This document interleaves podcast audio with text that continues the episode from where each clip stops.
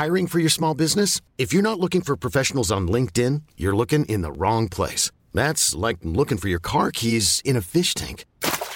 LinkedIn helps you hire professionals you can't find anywhere else, even those who aren't actively searching for a new job but might be open to the perfect role. In a given month, over 70% of LinkedIn users don't even visit other leading job sites. So start looking in the right place. With LinkedIn, you can hire professionals like a professional. Post your free job on linkedin.com slash achieve today. Escuchas. Escuchas. Escuchas un podcast de Dixo. Linterna Mágica con Miguel Cane.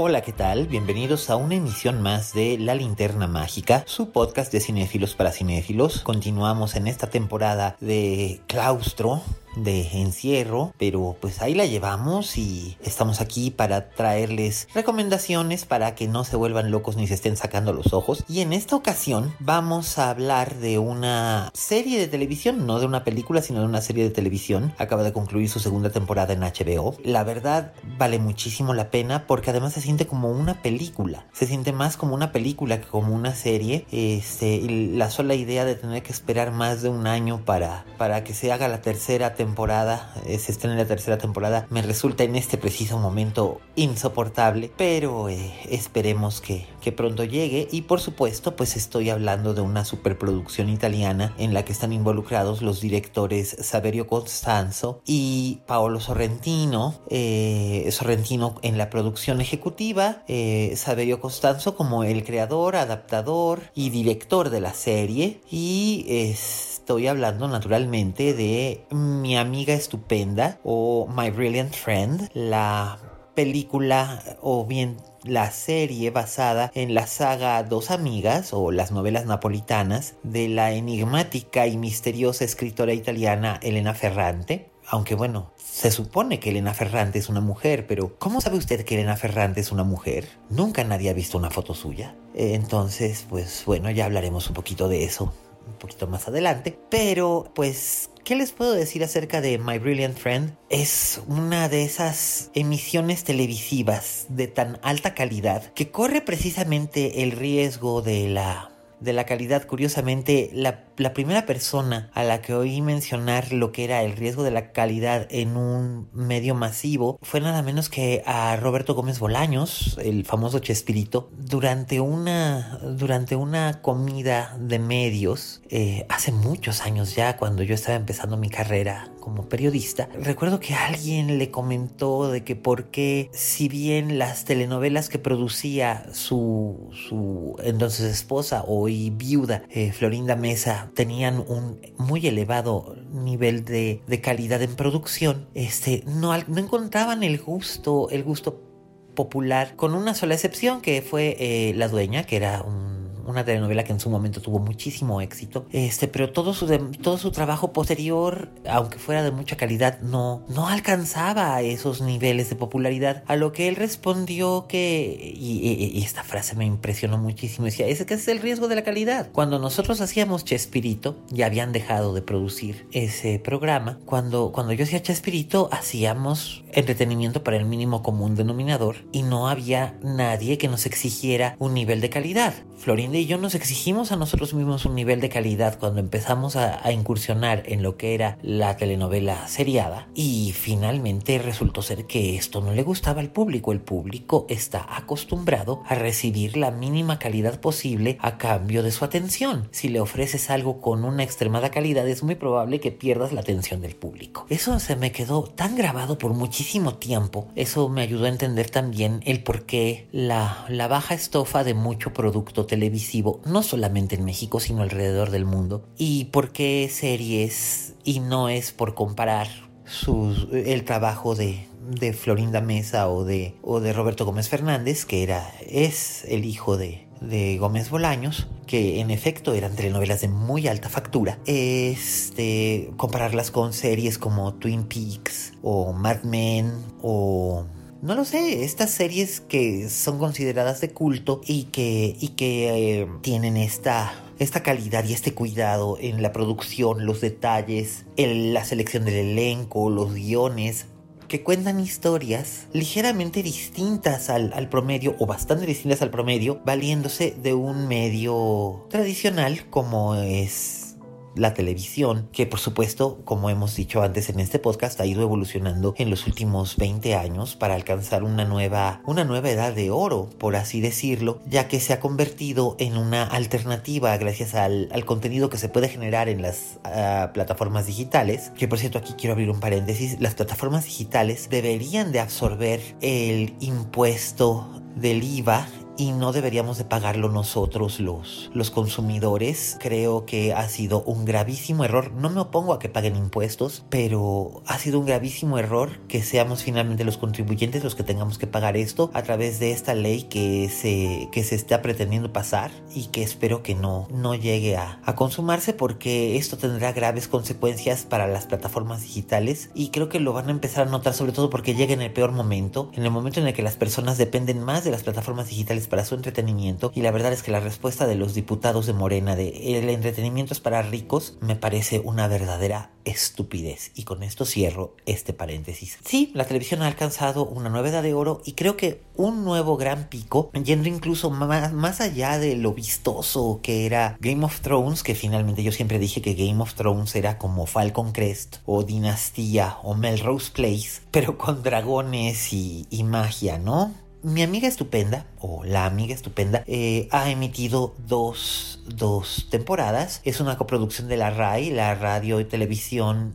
italiana, es, es, decir, la institución estatal de la radio y televisión italiana, junto con muchas otras casas productoras, incluyendo también la plataforma Fandango, que es algo así como, pues es una expendedora y distribuidora de entradas de cine en Europa y Estados Unidos y también eh, la HBO. Entonces esto pues obviamente le da un, un, presupuesto distinto que permite un elevadísimo nivel de, de detalle en la producción y hacen que la serie sea impresionante. Impresionante. La serie básicamente ha abarcado 14 años en la vida de dos personajes que son Elena Greco y Rafaela Cherulo, a quienes vamos a conocer más bien como eh, y Lila, dos niñas al principio de la historia, por ahí de 1900, que empieza por 1952 o 53 y termina en 1968.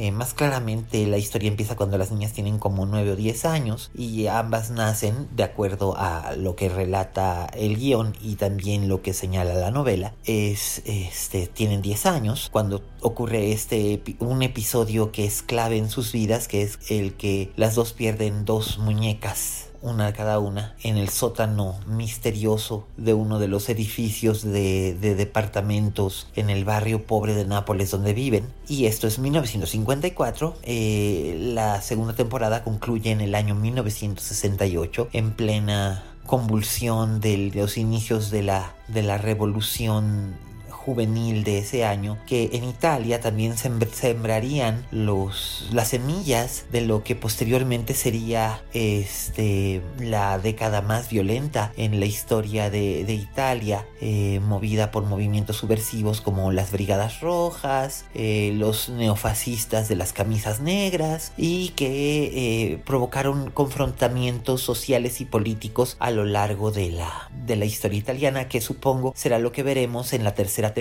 porque eso es lo que abarca lo que es la, la serie, eh, bueno, la saga en su tercer y en su tercer libro y en su tercer y cuarto libro. De hecho, las novelas de Elena Ferrante están básicamente muy bien asentadas en cada década. Es 1950 y tantos a 1961. Luego de 1961 a 1970. De 1970 a 1900 81, 82 después sería de 1984 hasta el futuro. Y el futuro que es nuestro presente, claro. Y pues en la serie, Costanzo logra una, una atmósfera globalizada. Es un poquito como, como ese experimento que hizo David Lynch con lo que se llama o se alude como la tercera temporada de Twin Peaks o Twin Peaks The Return, que son 17 horas de televisión que se pueden estimar y ver como una película de 17 horas. En este caso, pues llevamos 16 horas de La amiga estupenda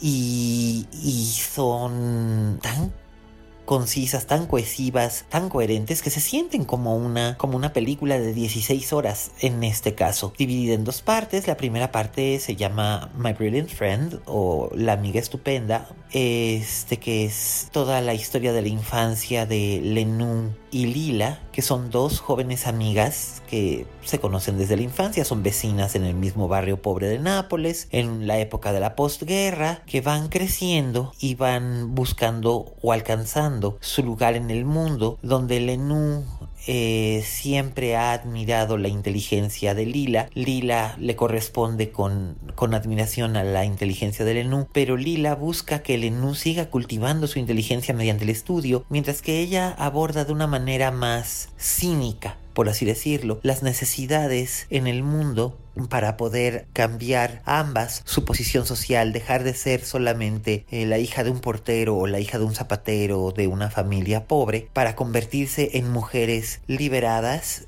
inteligentes e independientes con ingresos propios. Eh, si bien es un trabajo muy difícil para ambas, para ambas mujeres, tanto juntas como por separado, considerando de que Italia es uno de los países más tradicionalmente paternalistas de, de, la, de la comunidad europea o de la cultura europea o la cultura occidental, donde siempre el hombre tiene una posición prevalente sobre la mujer y el movimiento feminista encontró las reacciones más, más violentas en su contra por parte de los por parte de los italianos que además los italianos finalmente son una conjunción de distintos países también que se fueron sumando a conformar un solo estado pero hubo un tiempo en el que tanto Nápoles como Venecia como Toscana eran eh, o Milán eran pequeños países independientes, ya fueran principados o reinados, como lo fue Nápoles en su momento, todavía hasta el siglo XIX. Y esto mismo lleva a un confrontamiento sociológico y sexual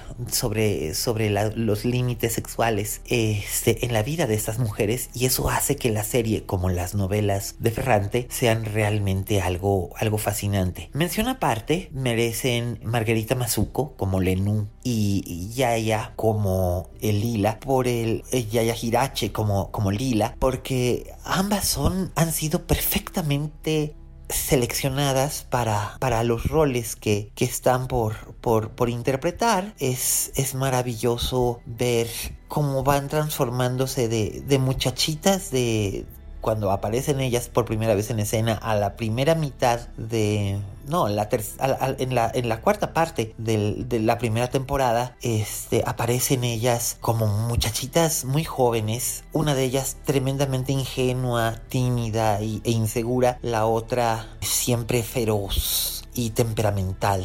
Y aún sin gota de sin gota de maquillaje o artificio alguno son profundamente conmovedoras, afectan muchísimo la sensación de este del espectador de estar viendo algo algo maravilloso, una transformación un crecimiento en la época adulta, solamente que no es como, como el caso de, del enorme y maravilloso Ricardo Gómez en, en Cuéntame cómo pasó, que a él sí lo vimos transformarse de un pequeñín de 7 años a un adulto de casi 30 en la, en la ficción, lo vimos crecer como un niño de 7 años a un adulto de, de 25, 26 en la, en la vida real, eh, porque la serie se fue extendiendo a lo largo de todo ese tiempo. Aquí no es así. Hay, saltos de tiempo que no están señalados por una fecha precisa, sino por detalles eh, de prendas en el diseño de vestuario o de ambientación o de alguna alusión histórica o social del, del guion en el que también ha colaborado directamente Elena Ferrante, que sigue manteniendo su anonimato.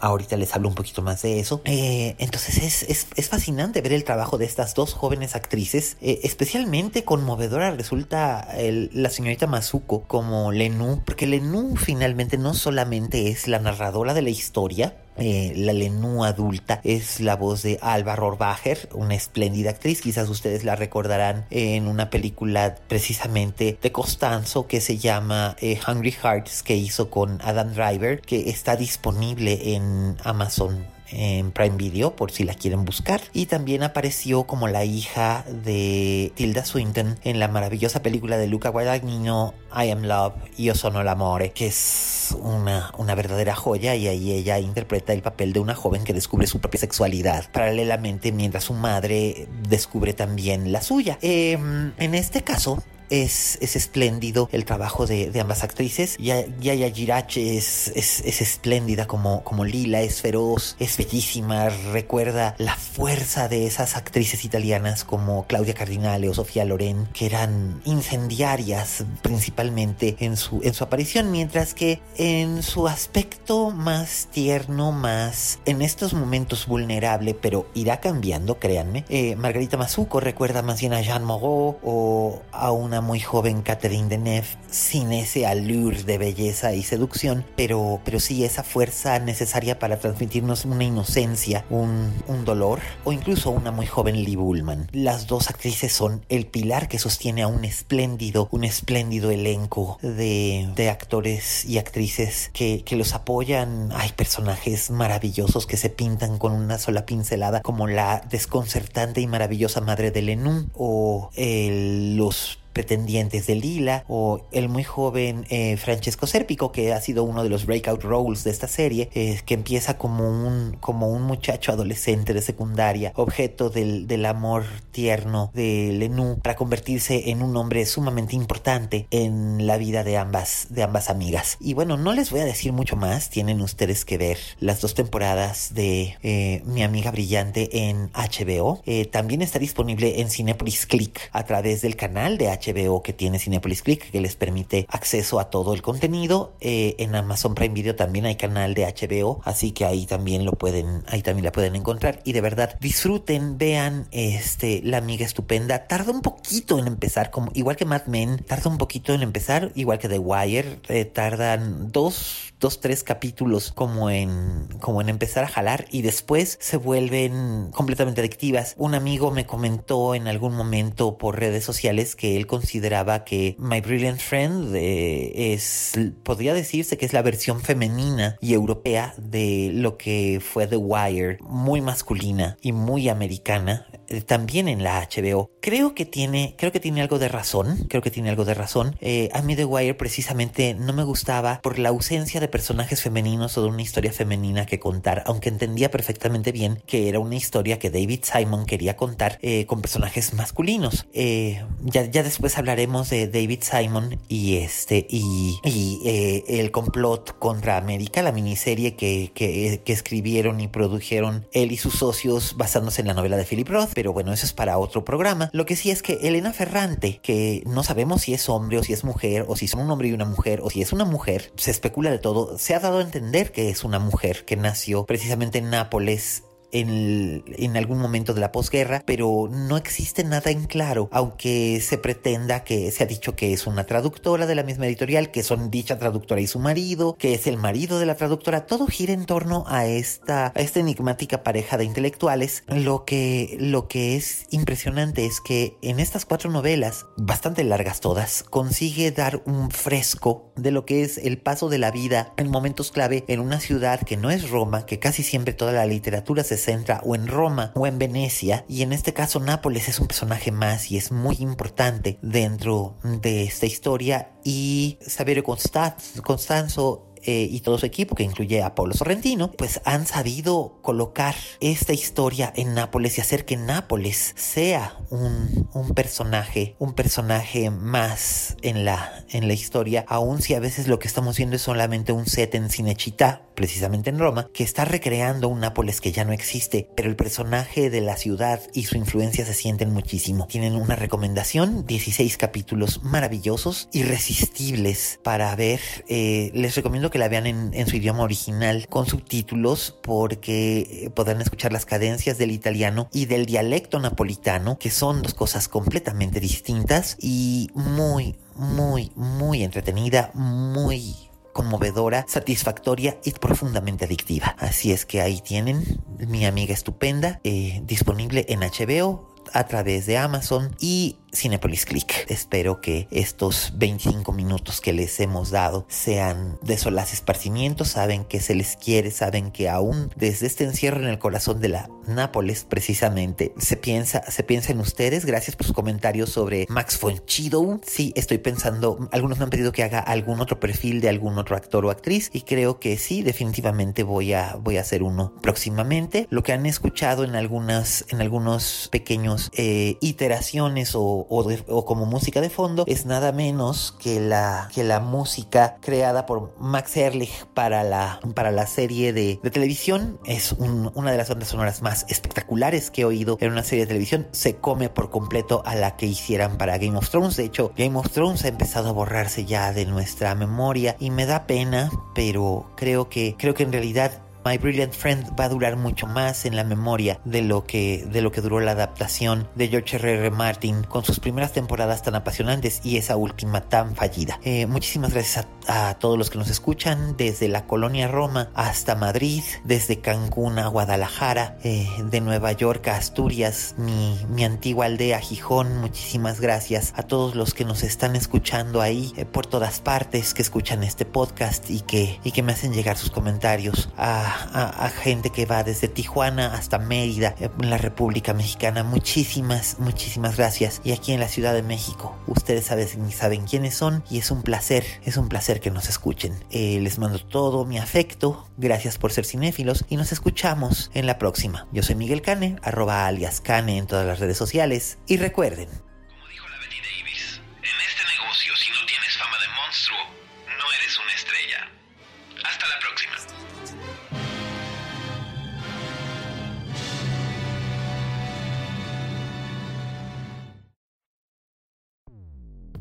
Dixo presentó Linterna Mágica con Miguel Cane.